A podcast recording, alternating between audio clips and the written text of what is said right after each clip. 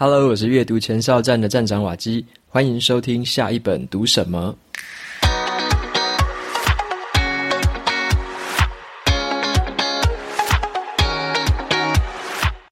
今天我想要跟大家分享的这本书，它的书名叫做《财务自由：提早过你真正想过的生活》。好，那这本书里面我会跟大家分享这个财务自由的一个基本定义。以及我们该怎么去解读这件事情？那在节目里面，我还会分享三个我认为比金钱还要重要的事情。这些事情呢，会跟我们的心态还有我们的观念是有很大的关系的。那么今天要分享这本书，是因为前阵子有一些听众有留言说想要听一些关于投资理财方面的。好，那我就挑这本我之前读过觉得很棒的一本书来跟大家分享。那想先问大家一个问题啦。就是说，讲到财务自由这四个字，你的脑袋里面有没有想到一些什么样的画面？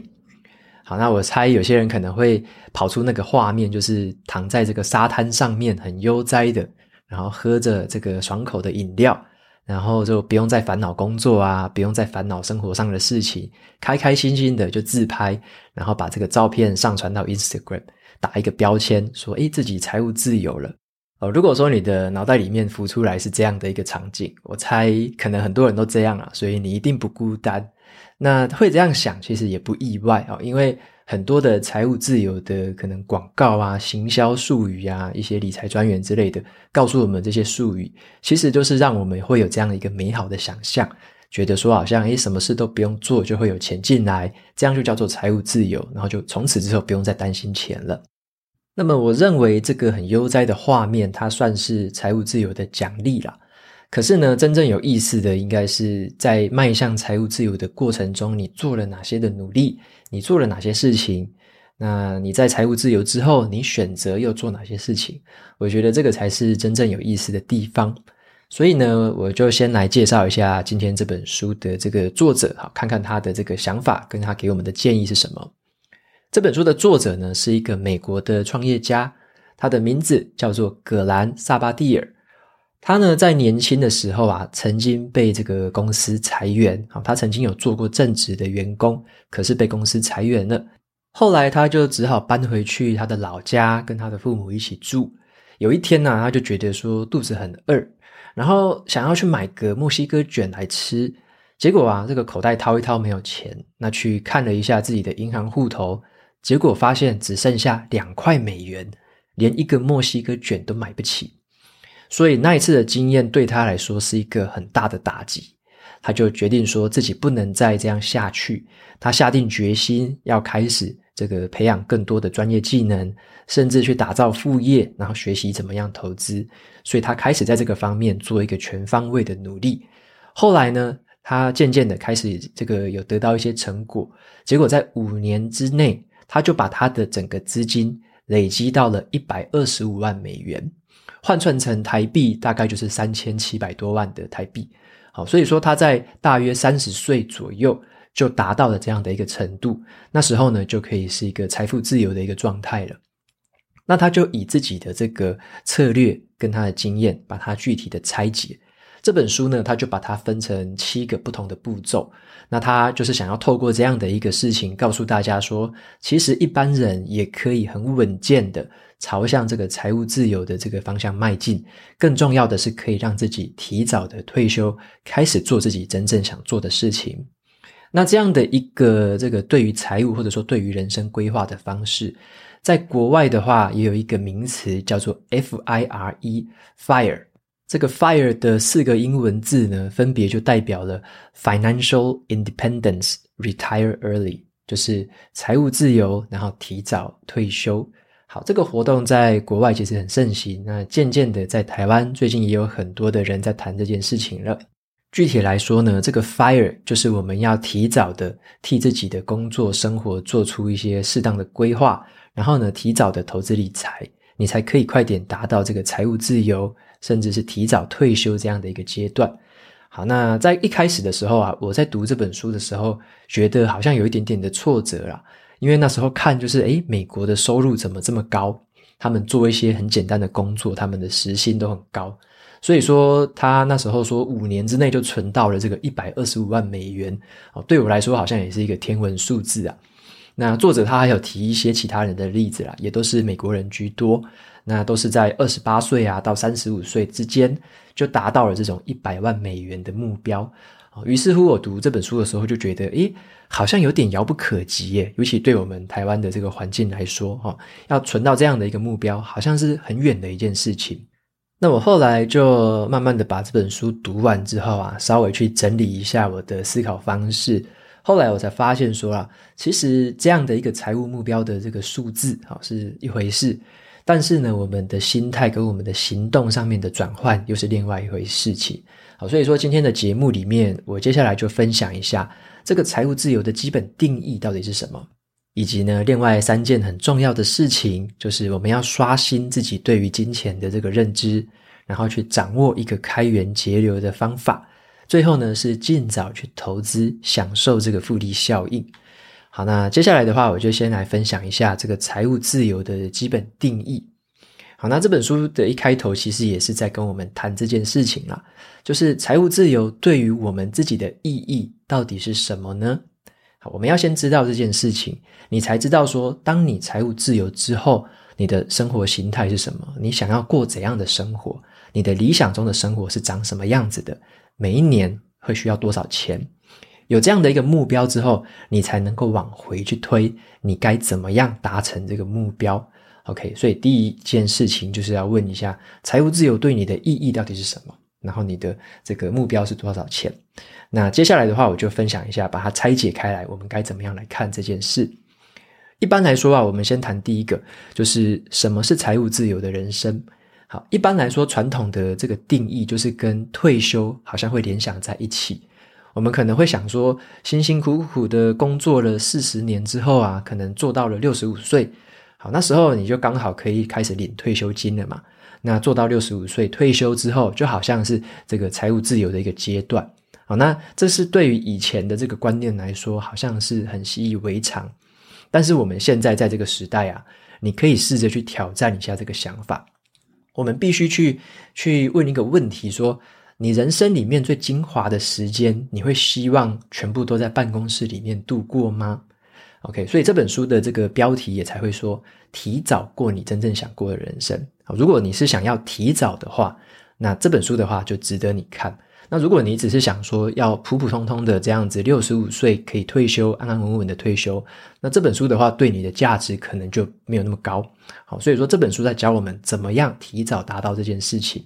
那么再进一步来讲，这个财务自由呢，其实就是你可以仰赖着你的投资跟一些被动收入的一些金钱来源，让自己呢可以做自己真正喜欢的事情，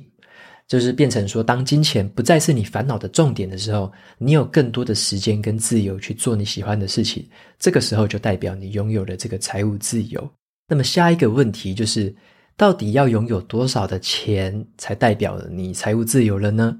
？OK，那这边我们就先来分析一件事情，就是你如果说所有的投资啊，所有的收入，无论是主动的、被动的收入，所有这些金额加起来，能够去满足你每一年的生活费，然后呢，能够支应你一些临时的开销，你达到这样的一个程度的话，当然这个金额就代表了你财务自由的一个数字。好，那在很多的研究跟一些实验的结果就有发现了。如果我们是把资产全部都存在，例如说股票跟债券里面，这种会有每年这个起起伏伏的一些报酬嘛。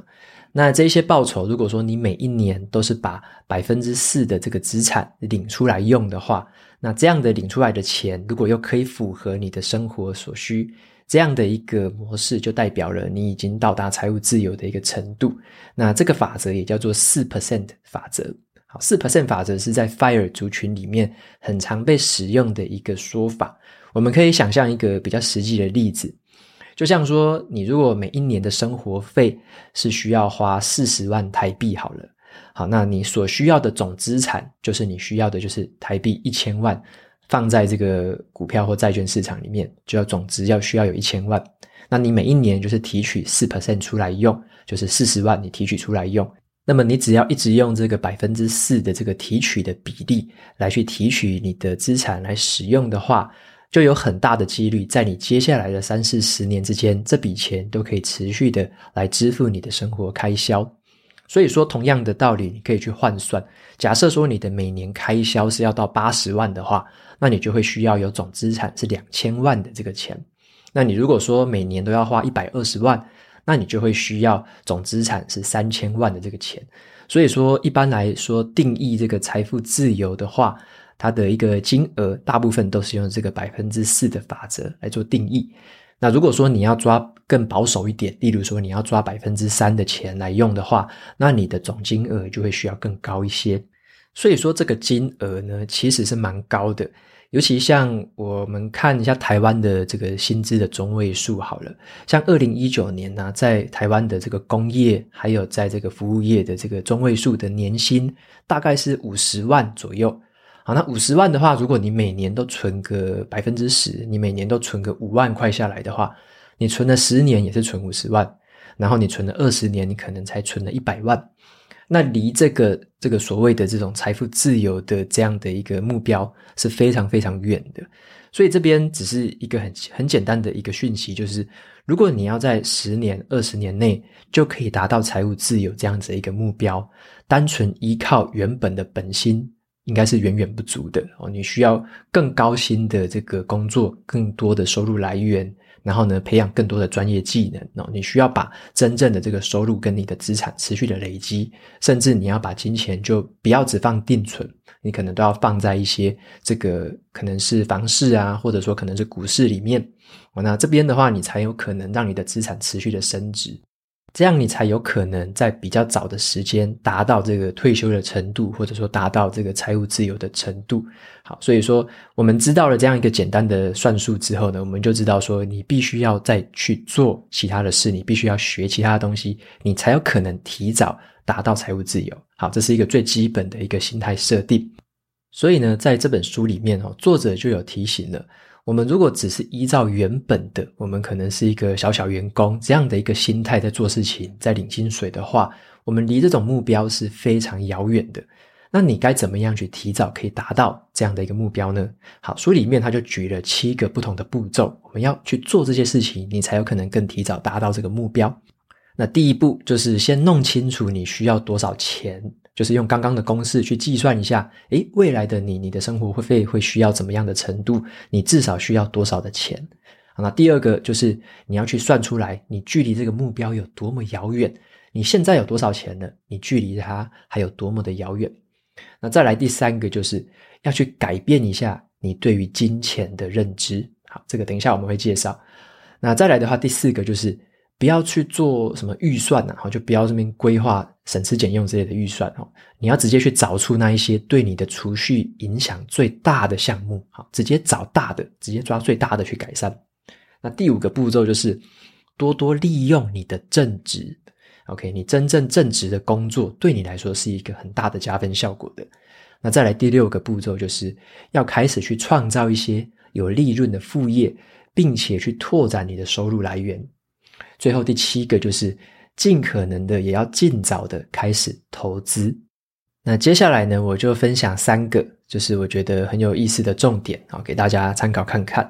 那第一个是叫做刷新我们对于金钱的认知。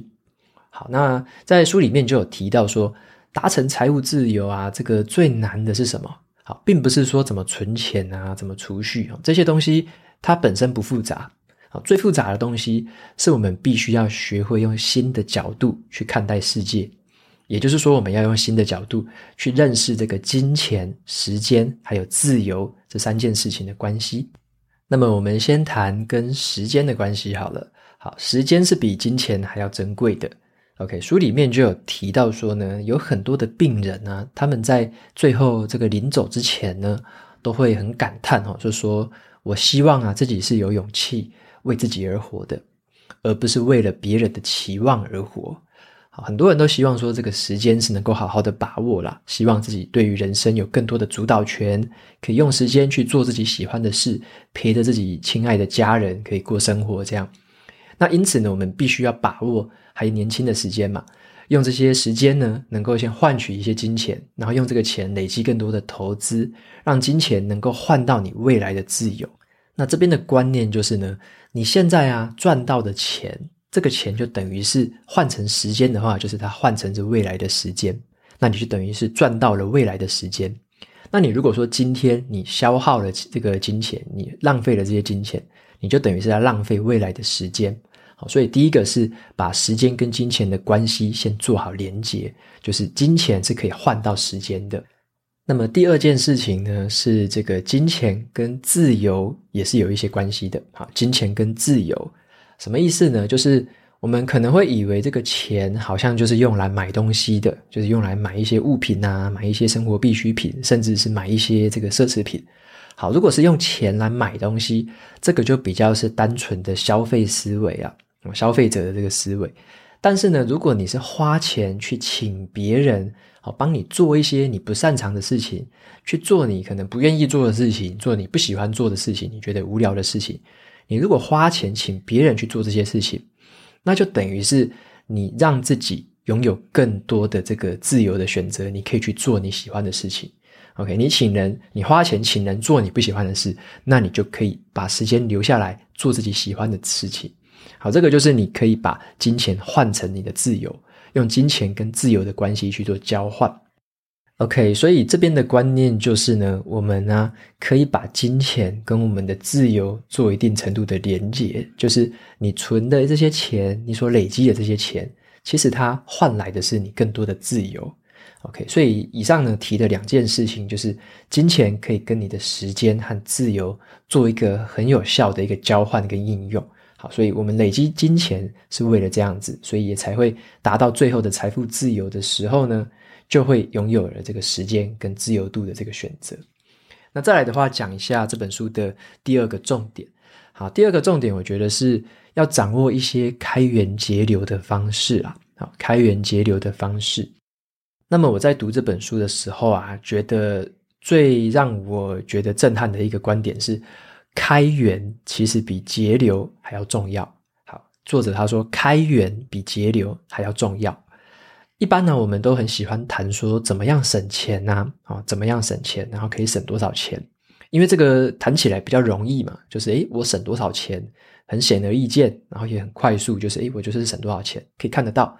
但是啊，真正能让你拥有很多成长潜力的，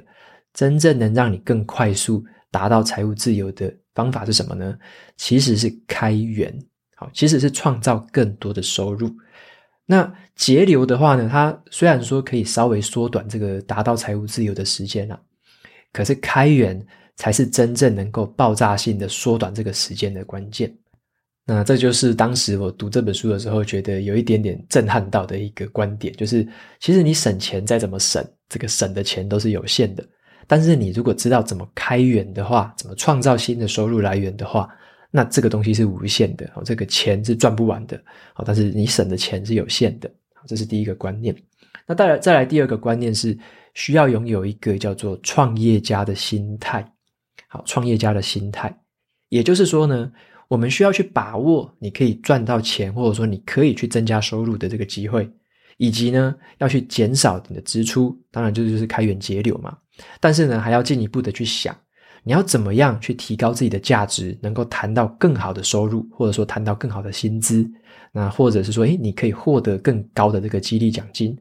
好，那以及呢，这个创业家的心态也包含了说，你要怎么样安排自己的税务，怎么样有效的节税，怎么样去拓展更多新的收入来源，这个都是创业家的心态。那这个意思就是说呢，我们要摆脱这种传统的可能受薪阶级这样的一个想法，就是单纯临时薪水这样的模式，其实是离财务自由是非常遥远的。所以这整个心态上的转换是很重要的，要从受薪阶级转换成创业家的心态。好，那以下的话就分享其中几个开源节流的方法。那第一个的话，作者是有分享的是，我们必须先善用自己的正职工作。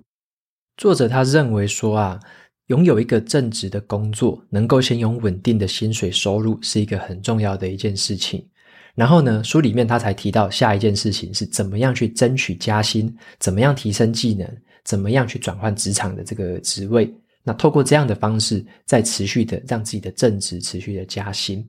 那对于任何刚起步的人来说啦，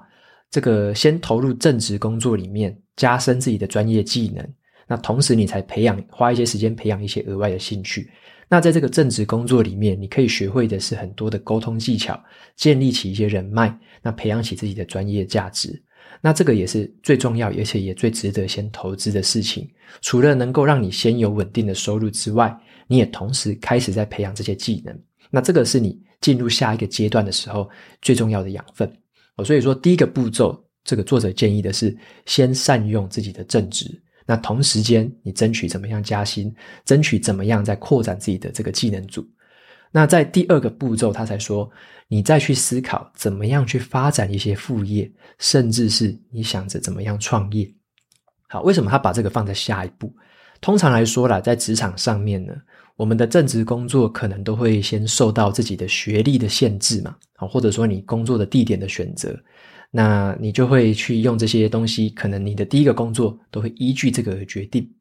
但是创业跟这个副业哦，这两件事情就不会受那么多的限制啊，不看你的学历是什么，也不会看说你必须要在哪里，一定要在哪里工作之类的。好，副业跟创业就可以有比较大的弹性。那如果说你有足够的这个创意啊，有足够的决心，这两件事情的发展是没有上限的。所以这是开源里面这个爆炸性成长的一个最主要的元素啊，就是副业跟创业。那所以说，作者他的顺序是说，要先用我们的正职基础去滋养我们的副业跟这个创业的幼苗，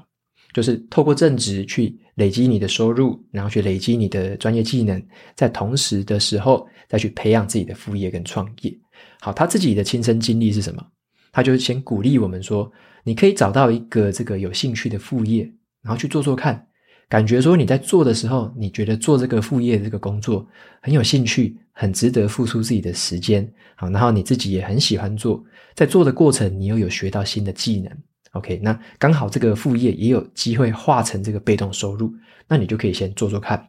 好，那是例如说啦，作者他在一开始起步的时候，除了他的正职工作之外，他也兼差去卖那个网站的那个名称，卖网域，好，那他就。在这个过程中，又开始学会了怎么样帮人家架设网站。那在架网站架一架，他又开始学怎么样帮人家的网站做行销、下广告。所以他也是透过他的正职，他有一些城市基础，那再来做一些副业，开始做卖网站，好，开始帮人家架设，开始做什么行销、下广告。所以他也是透过这样子的方式，慢慢的培养起他其他的技能组。接着呢，他就渐渐的打开了越来越多的事业版图，那也创造了越来越多的收入来源。作者他就提醒说，我们在这个上面的尝试越多的话，我们就越能够锻炼自己的创业家心态，就可以慢慢的开始知道其他的这个赚钱的机会跟其他的收入管道。那现在呢，你投资自己的时间在做这些副业上面，或者说在这些兴趣的这个这个建立上面。并不是一种牺牲哦，我们花时间在做这些事情，不是一种牺牲，而是一种机会。好，你今天投入在尝试这些事情的一个小时的这种时间，有可能换来你未来更多，可能是二十小时、四十小时的自由。所以他认为说，在这个正职的基础之上，去尝试一些副业跟创业的项目，哦，是一个不错的选项。那再来的话，最后一个他才谈到说，开源节流里面的这个节流，就是降低支出跟降低消费。那么作者呢，他的观念就是说，在我们每一次要花钱买东西的时候，其实你花出去的那个钱，不只是那个金钱的数字而已。我们要思考另外两件事情：这个金钱你现在花掉了，你在未来的时间，你同样要赚到这一笔钱。你是不是要在未来的时候又要花那个时间去赚到那个钱？另外一件事情就是，如果你这个钱现在没有花掉的话，你放到未来，这个钱在未来也可以换到你的自由。所以作者他就说，我们在决定要不要花这一笔钱的时候，就必须要去思考说，这笔钱代表了未来的一些时间啊，你赚钱的这个时间，也代表了未来你可以用这笔钱换到的其他的自由跟时间。所以一笔钱，它其实是对于未来是有这样的影响的。所以我们在花钱之前呢，就要去仔细思考，哦，有这样的影响。那你要思考的是，现在花的这个钱，如果我是这样的代价的话，它值不值得？如果你现在花的钱可能是买个课程啊，可能是买本书，投资自己，让自己有技能，可以学到东西的话，诶，那这个钱它反而就变成投资，它可能可以换到更多的钱，那可能可以换到未来更多的时间，那这一笔的这个钱的开销，它可能就是值得的。OK，所以说在花钱之前，可以去思考一下，它所带来的是一个未来的机会成本啊，或者是说它所消耗的就是未来的机会成本。OK，所以说这边的话就是所谓的开源节流的第二个重点。那最后呢，就是来分享第三个重点，就是我们要尽早的开始投资，才可以享受到复利效应。好，尽早的投资才可以享受到复利效应。这边作者他提的两件事情啊，第一个是把钱投资在股票跟债券里面，好，第二个是把钱投资在自己身上。好，我们先讲第一个，作者他怎么用他的钱来投资股票跟债券呢？好，书里面他其实分享的这个方法非常非常的简单，他买的就是所谓的 ETF，而且是低成本的指数型 ETF。OK，那这个名词大家可以再去搜寻一下，或者说我之前也有分享过投资金率，也有讲过低成本指数型的 ETF。那么作者他买的当然是这个全世界的股票嘛，或者说美股。那在台湾的话，比较类似这个低成本的 ETF，就是零零五零，然后这一支。好，那作者他在这个五年的这个期间，他全力打拼事业的五年的这个期间，他把他的钱绝大部分就是丢进去这个 ETF 里面。所以说，他在这个后来所赚到的这个呃一百二十五万美元里面，他说整整有一半是来自于这个 ETF 的获利。OK，所以说有一半是透过这个参与这个 ETF 的这个增这个这个涨幅所获得的这个报酬。那虽然说未来的这个股市啊，可能大家也不好预测嘛，或者说你不知道说现在会不会买了下买下去之后，然后就开始下杀，我们都无法预测啊。但是呢，股票的成长潜力仍然是很多资产里面。一个增值的一个火车头啦，就是它能够带动你的资金能够持续长期的这个成长，股票是很重要的一个元素。所以呢，很多的 FIRE 族群，包含作者他自己所推荐的，也都是这个低成本的指数型基金 ETF。那么这种指数型的基金 ETF 啊，跟传统的那种基金哦。可不是不一样的。传统的基金是很多的，例如说这个股票经理人哦，基金经理人，他会帮你去选股票，有人去帮你选。但是这种指指数型的这个 ETF，它是完全跟着这个市场的这个指数在涨跌，所以它没有什么人为的影响啊，它就是市场怎么涨，它就怎么涨；市场怎么跌，就怎么跌。结果长期下来，这样的绩效其实是会带来比较好的表现。那这也是我看了蛮多的这个 FIRE 族群。关于说这个可以提早达到财务自由的这样的一个族群里面所分享一个几乎是大部分的人都通用的一个方法啦，那也非常的好操作，也非常的好理解。那所以如果你有兴趣，对于这个投资方法有兴趣的话，你就可以搜寻这个低成本的指数型 ETF，就会找到很多相关的资讯。那么这个就是用金钱哈投入这个股票或债券市场里面所带来的这个报酬，就是一个复利效应的成长。好它这个常年滚下来的这个报酬会非常的可观。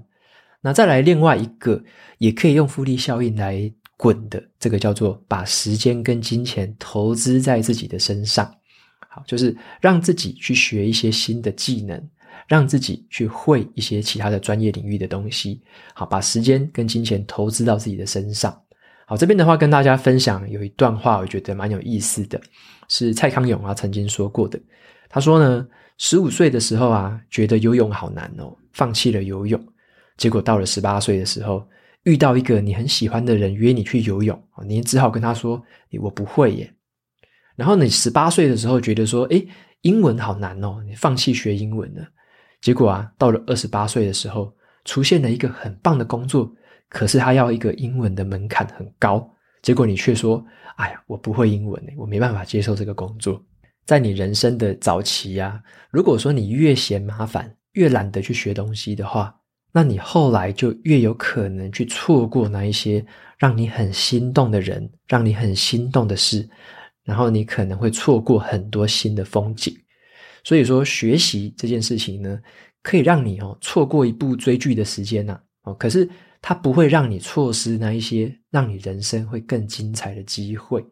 所以，透过这个故事，也跟大家分享的就是，无论你是花钱去或或者是你花时间去进修课程、去阅读书籍，或者说去学习一些新的技能，我们当下所付出的这些时间，换回来的都是未来的这个你数十倍、数百倍的自由。所以你现在的投入都是换来未来的这个报酬。所以在我们现在的时间的抉择里面，你觉得现现在要做什么事情是打发时间呢，还是你要投资时间在自己身上？这两个选择就可以去思考一下。为了要提早达成财务自由的话，你现在应该怎么选？OK，我想这个答案应该是蛮显而易见的，但是也让大家思考一下，就是现在你对于很多事情的选择，你是选择打发时间，还是你是选择？投资时间，好，把金钱跟时间投资在自己身上。好，那这个就是今天这本书里面所分享的三个不同的这个内容，就是关于第一个，就是刷新我们对于金钱的认知，就是金钱跟时间还有自由是可以一个这个交换的，哦，他们是有一定的关系的。再来第二个重点就是我们要掌握一些开源节流的方法，尤其是。那个用正职来当一个最基础的一个这个成长来源，然后呢，在正职之上，你再去发展你的兴趣，培养副业，甚至是呢去培养一些创业的技能。好，这个是开源节流的方法。最后一个就是要尽早的开始投资，才可以享受到复利效应。尽早开始在你的金钱上面做一些，例如说股票啊，或者说债券的配置。那有些人可能他对于房地产可能很熟的，他可能也可以在其他的领域上面做一些投资的安排。好，尽早开始投资。那第二个就是要开始尽早的用时间跟金钱来投资到自己身上。好，那这两个就是金钱跟自己的投资都要尽早的开始。好，那以上就是这本书里面跟大家分享的三件事情。好，所以说最后再提醒的一次是说，在迈向财务自由这个路上，如果说你仔细的去算，去算这个目标跟你现在的距离，以及你现在拥有的哪些技能。你会发现说，可能你跟这个目标的距离还非常的遥远，但是呢，我们就必须要做出一些新的观念的改变，新的方法跟策略的改变，甚至去尝试去投资一些自己身上的一些不同的东西、不同的技能，你才有可能去加速这个